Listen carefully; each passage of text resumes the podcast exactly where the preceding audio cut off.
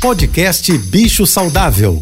Fique agora com dicas e informações para melhorar a vida do seu pet com a veterinária Rita Erickson, mestre em comportamento animal. Oferecimento Cobase, essencial para a vida. Olá, boa tarde, espero que todos estejam bem. Ontem eu falei um pouquinho da importância da gente estimular uma maior ingesta de líquido, especialmente pelos gatos pela natureza dos gatos, que, quando eram caçadores, engoliam toda a sua presa, que já tinha um pouco de líquido no seu corpo.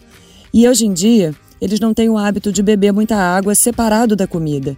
Por esse motivo, eu já recomendei ontem que a gente ofereça alimento úmido todos os dias para os gatos. Podem ser esses de sachê ou de latinha, e a gente ainda pode colocar um pouco mais de água. Uma outra forma de estimular que os gatos bebam bastante água é espalhar vários potinhos pela casa e observar com o tempo qual é aquele que realmente ele usa. E a fonte também ajuda bastante.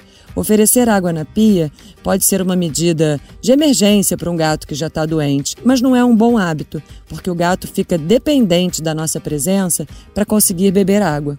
Vamos hidratar os nossos animais e a nós mesmos, que faz muito bem para a saúde.